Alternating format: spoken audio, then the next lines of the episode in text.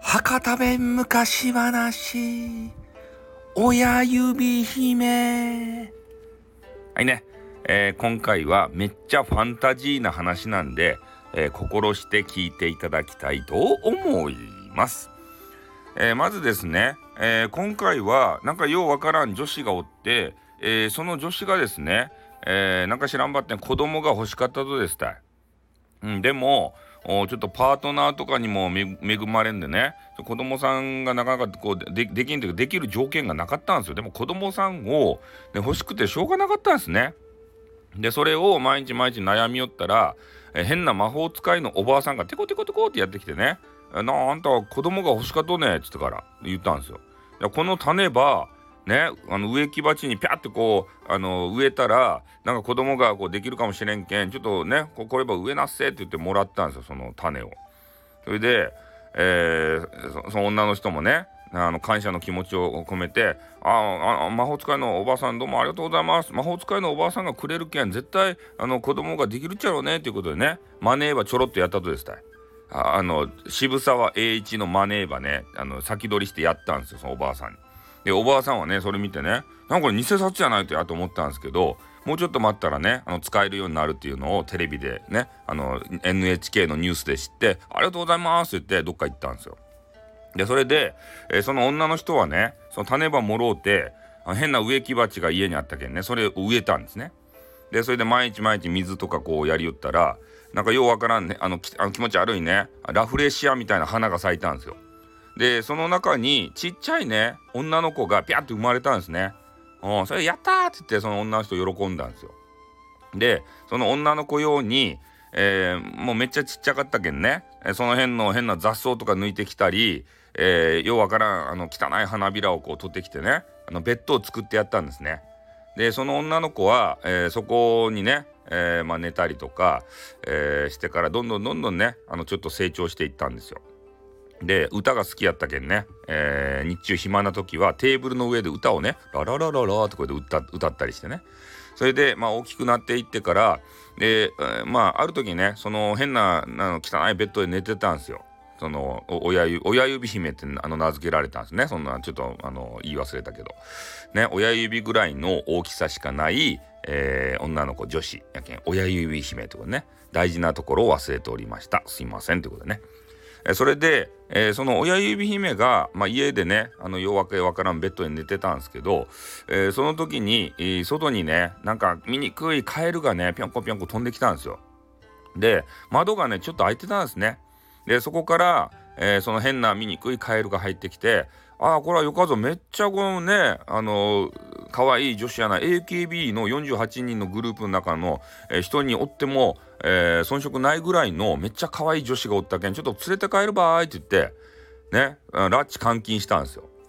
でそれで、えー、カエルの住処のねあの変な近くのドブ川に連れて行ってでそこのねなんかハスのあれあれがこう葉っぱがピャって咲いとるところそこの上にえー、親指姫をこう乗せてですねであの息子がおったんですよ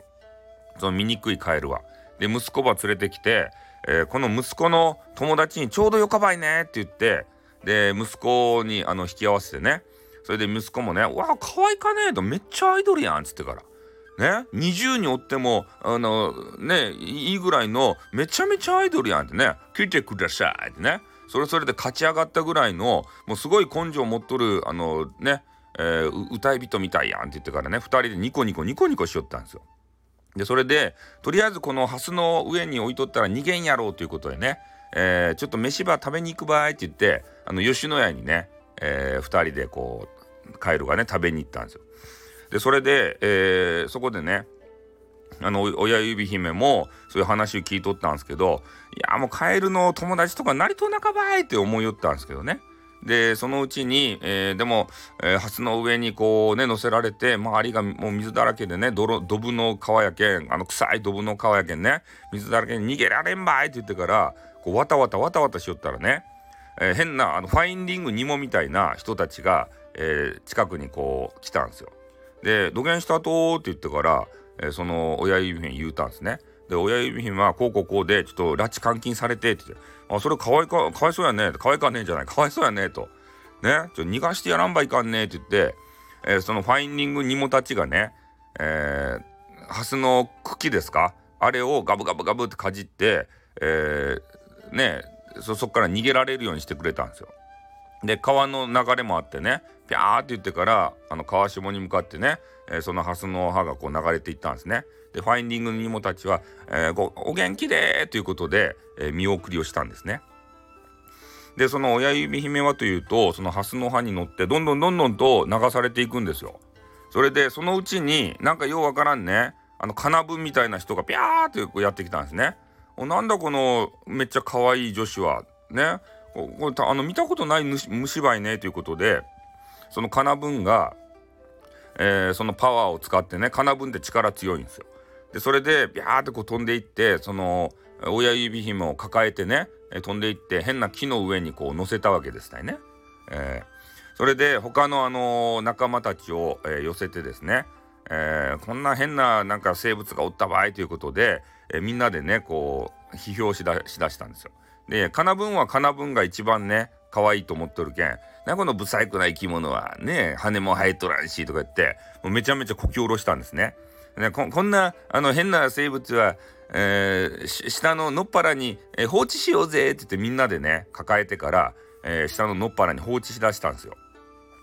でそれで、えー、放置された親指姫はねもう土下すればいいとかいなってこう歩いてさまよってで朝露飲んだりとかなんか変なあの木の花粉をね木の花粉じゃない花の花粉を、えー、こう食べたりしてね。それでなんとか暮らしてたんですけど。で最初は夏の時期やったんですけどね。でだんだんだんだん季節ももうずっと放置されたけん変わっていって冬が、えー、来ようとしてたんですよ。めっちゃ寒かねえって。ね。で夏用の服しか着てなかったんですよ半袖の。でもうめっちゃ寒くて、えー、震えてきたんでね。ちょっと歩いていったらえー、あるところにねなんかネズミの家があったんですよボロい変な家が。でそこの家にもう訪ねていってね「すいません」って。ね？ちょっとこうこうこうであの冬の時期に差し掛かってきたけんあの投資しそうやけんちょっと家に入れてくれんですかねって言ったんですよね。そしたらネズミのおばあさんが出てきて「あ土下したとね」って「ね？なんか可愛いか女子やね」って「まあとりあえず入んなっせ」って言って家の中入れてもらってで「あ寒かったろ」って言って「これば飲み」って言ってなんかわけのわからん気持ち悪い臭いね。変なスープば出されて。で臭かったばってねあちょっとあの文句は言えんけん飲んでみたんですよ。飲んでみたらうまかったんですよ。うまかったけど臭いんですよ。鼻をつまんで飲もうとしたけどそれ失礼やけんできんかったんですね。でちょちょっとあの息を止める感じであの飲み干したんですね。そしたらめっちゃ元気になったんですよ。それで「ありがとうございます」って言ってから。ね。でおばあさんにいろいろ聞かれたんですね。なんであげなとこにおったとこうこうこうでなんか家から拉致監禁されてそれであの川を冒険して変な金具にあのさらわれてあそこに放置されたんですよ。それは大変やったねと。ねあんたが降りたいだけここにおってよかけんっていう話をねされたんですよ。でそれでえー、それで今日はなんかお客さんが来るけんねちょっとお客さんとお食事になるばってんよかよかかねって言ったんですね。よかですよって親指言ったんですね。で時間になったらあのお客さんがピンポーンって言って来たんですよ。でそのお客さんが誰かって言ったらねあのモグラでしたよね。でこのモグラさんちょっと目が見えんばってめっちゃ金持ちやけんねよかばいっていう話をしてでそのモグラさんもね、えー、そのあの親指姫にねああんたなんかできるとねなんか芸はあるとねっていう話をしたら「歌えますばい」って言ってあの浜崎あゆみばりのあの歌をね歌い出したんですよ。そしたらねそのあのモグラの金持ちがね「いやあんた歌うまかね？え」って「わしの嫁にならんかね？え」っていう話をしたんですね。でトントン拍子にそのネズミのあのおばさんもね「あそれはよかばい」と。でこの金持ちのモグラさんのね嫁さんになったらもう一生ね、えー、不自由なく暮らせるけんあんたもそれあのした方がよかばいっていうねトントン拍子になんかようわからんまってね、えー、モグラと結婚させられるようになったんですね。でえー、まあその親指姫もねもう食うに困っとったけん、まあ、それもよかかなと思ったけどでもただ一つ嫌な点があってあの地下でね暮らさんといかんと。うん、それで親指姫あの花とかも好きやったけんねもう花とか、えー、お日様とかもう見ることできんちゃろうねっつってね、えー、もうシュンってなりよったんですよ。でとりあえずあの新居にね、えー、連れて行ってやるって言ってでネズミのおばさんとねその、えー、モグラさんが、えー、先導してあのようわからん巣穴にこう連れて行かれようとしよったところ、えー、洞窟にねあの差し掛かったところあの変なねあの傷ついたなんかツバメみたいなやつがね落ちとったんですよあの地面に。それで親指姫はあの駆け寄っていってであのおしゃべりなね、えー、ネズミさんとあのモグラさんも先に行ってしまったんですね。でちょっと別れてから「どうしたと?」って「なんで焦げなところで倒れとうとう?」って言ってからねツバメさんに話をしたんですよ。そしたらツバメさんがねいやちょっとねあの仲間と一緒に飛び寄ったばってんよそ見した時にあの木にぶつかって落ちたとですたいってねちょっとあの翼が調子が悪くなってねっていう話をしよってあじゃあ分かったとねうん、あのネズミさんの家になんかよかあの医療キットがあるけんそれは取ってくるねって言ってからとりあえずあのとあの持ってきたんですよ。であのサロンシップとねあの絆創膏とかいろいろこうつけてあのタイガーバームとか塗ってあげたんですね。そそういうあの看病を続けたらね、えなんとかあの翼復活して、えー、飛べるようになったんですよ。そして「あ親指ありがとうございます」と。ねめっちゃ感謝しとるばいと。ねあの暖かくなったらまた南の国に行くけん、えー、あんたもそこ行くかねっていう話したらいやこうこうこうでねあのあれとモグラとね結婚ばせんといかんようになったとですたいだ。ああそりゃ断念やねだ約束しとんやったらしゃん中ですたいねっていう話してじゃあまあ俺はねあのもうちょっと、えー、ねなんかあの力蓄えてもう南の国行くけんねじゃあ元気に暮らしよっていう話をしたんですよ。で場面は変わってまた暖かい時期になってきたんですね。えー、そしたら、えー、もぐらさんとねもう結婚する結婚式の段取りの日になってきてでネズミさんもね「よかったね」って言ってから「ね全然用ないわい」ってね親指姫は思いよったんですけども「しゃんなかね」ってね結婚ばせんといかんねえと思ったんですよ。でその時に結婚式場ねあげるというあの段になって、えー、先ほどのね助けたツバメがピャーってやってきてね、来たばあいって助けに来たばあいって言ってから、本当は嫌っちゃろうって言ってから、ね、それで親指もね、やっとばーいって言ってね、そのツバメ、助けてきてくれたツバメの背中に乗ってからね、バイバーイって言ってから、ね、消え去っていったんですよ。で、まるでね、あの、ドラマのように、えー、結婚式の場からね、花嫁が連れ去られていったんですね。で、それで、えー、もうそんなことをめっちゃあの気にせずにね、えー、親指もありがとうございますでね、暖かい国に行かしてくれるとって言ってから、それツバメはね、にやりって言われてね、よかとこに連れちっちゃるばいって言ってから。うん。それで、えー、ツバメさんがピャーって飛んでいってね、えー、しばらくしたら、あの、花がいっぱい咲いとるとこにね、連れて行ってくれたんですよ。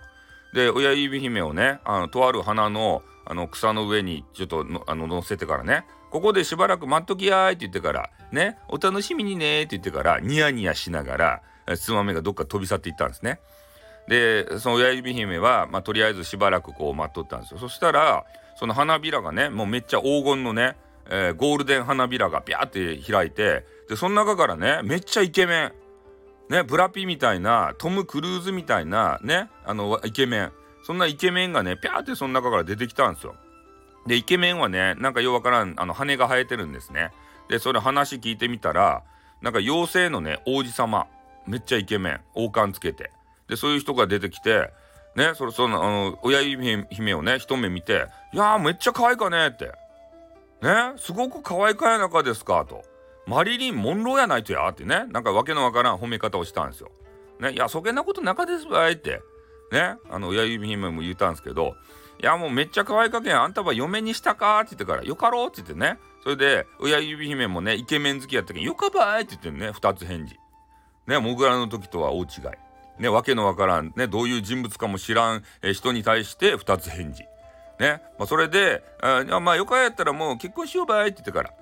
ね、それで、えー、その、ね、王子様が、えー、手にね、チューバしたとですたい、その、ああれに、親親指姫のね。もうもうめちゃめちゃスキンシップが大好きな王子様なんですね。そして注意したところ、えー、親指姫のね、背中からね、えー、その妖精の王子と同じあのような羽が生えてねで2人でね「じゃあ飛んでいくばーい」って言ってからね「結婚式ばするばーい」って言ってから「子供は何人いるとね」とか言ってね訳のわからない将来の話とかしだしてで2人は、えー、そこからね末永く、えー、楽しそうに暮らしましたとさおしまい。